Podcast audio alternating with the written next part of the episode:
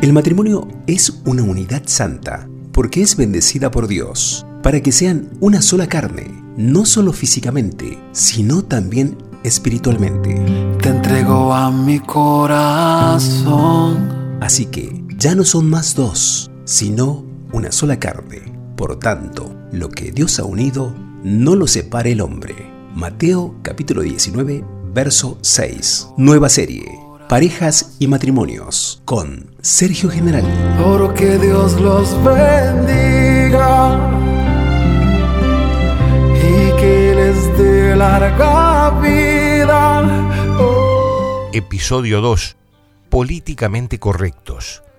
Hoy, Isabel de Castilla y su esposo Fernando II de Aragón versus José el Carpintero y María Virgen.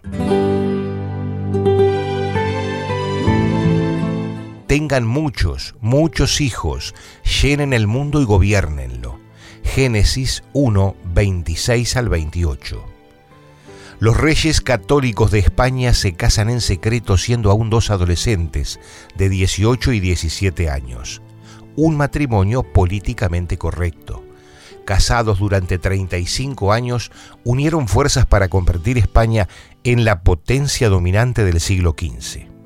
Isabel anunció que no se casaba si antes de la boda no conocía personalmente a su novio. Venciendo prohibiciones, rompiendo con los cánones establecidos en ese tiempo, se encontraron clandestinamente y se casaron en secreto. Un matrimonio transgresor. Por otro lado, vemos un matrimonio creado por Dios con una finalidad perfecta. José el carpintero de Belén y María, su desposada, embarazada sin conocer varón. Estos, padres humanos del Rey de Reyes, también desafiaron y sí que fueron transgresores a los ojos de su mundo, pero manteniendo siempre la mirada en los cielos y aceptando por sobre todas las cosas el plan de Dios como voluntad soberana en sus vidas. Humano matrimonio el de los reyes de España, sojuzgó buena parte del nuevo mundo mediante el uso desenfrenado de la espada y un muy mal uso de la palabra divina. Ellos y sus descendientes esclavizaron, mataron, desterraron a inocentes solo por el idioma, el color de la piel o creencias religiosas, vaya forma de hacerse inmortales. Por otro lado, tenemos el matrimonio de José y María, diseñados a la perfección por el mismísimo Creador, dando al mundo un Salvador, un Redentor sin armas y sin ejércitos. Imaginemos a José como un hombre de modales dulces, extremadamente escrupuloso, trabajador, fiel, respetuoso de las convenciones y prácticas religiosas de su pueblo, parco y pensativo. María quizás fuese habitualmente alegre, rara vez se encontraba abatida, más allá de saberse embarazada sin conocer varón. Lo era además de increíble, bochornoso para la cultura de su tiempo, merecía el repudio y la muerte. No tengas miedo, María, porque Dios te ha dado un gran privilegio. Vas a quedar embarazada y tendrás un hijo a quien le pondrás por nombre Jesús. Este niño llegará a ser muy importante y lo llamarán Hijo del Dios Altísimo. Lucas capítulo 1 versículos 30 al 32. María respondió, Yo soy la esclava del Señor, que suceda todo tal como lo has dicho. Lucas 1, verso 38. Amados hermanos, hay matrimonios con minúsculas y matrimonios con mayúsculas. Unos pasan por la vida dejando una breve estela en el firmamento convencidos de que son inmortales. Otros resplandecen desde su humildad con el trazo divino hecho desde la mano de nuestro Señor. Frase de vida un matrimonio que no se ampare en la voluntad del Creador no gozará de eternidad.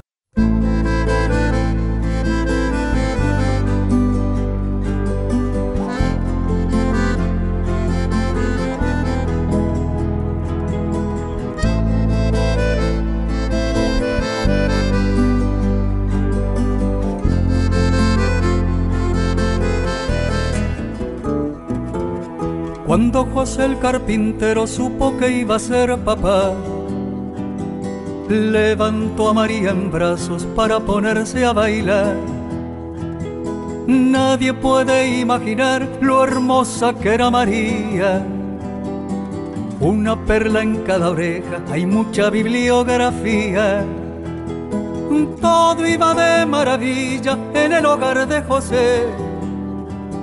No se hablaba de otra cosa que del próximo bebé mirando las estampitas, nadie puede imaginar que el esposo de María era capaz de bailar.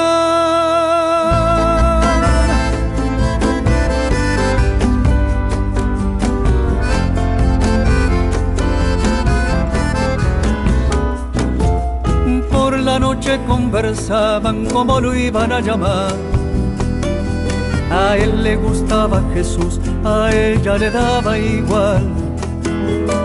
La dicha se interrumpió, afirman las escrituras. Al mismo tiempo que Herodes decretó la mano dura. Se mandaron a mudar, vendieron lo que tenían. Ni siquiera se salvaron las dos perlas de María mirando las estampitas, nadie puede imaginar que el esposo de María era capaz de pelear.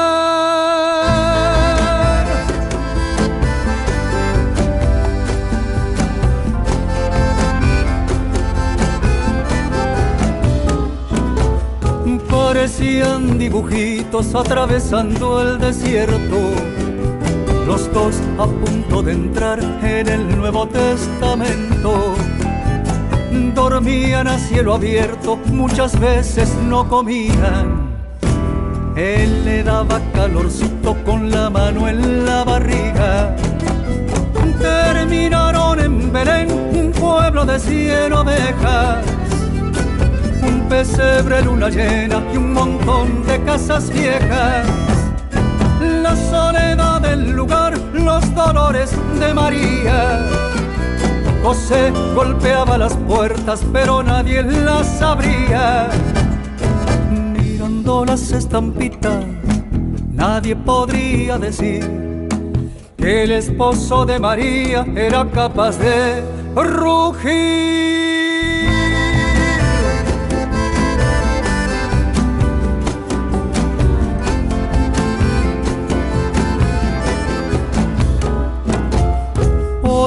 La fatiga, por el otro el embarazo. José se enfrentó al pesebre y lo abrió de un rodillazo. Esto es música, señores, esto es puro sentimiento. Un hombre y una mujer compartiendo un nacimiento. Mirando las estampitas, nadie puede imaginar que el esposo de María era capaz de llorar.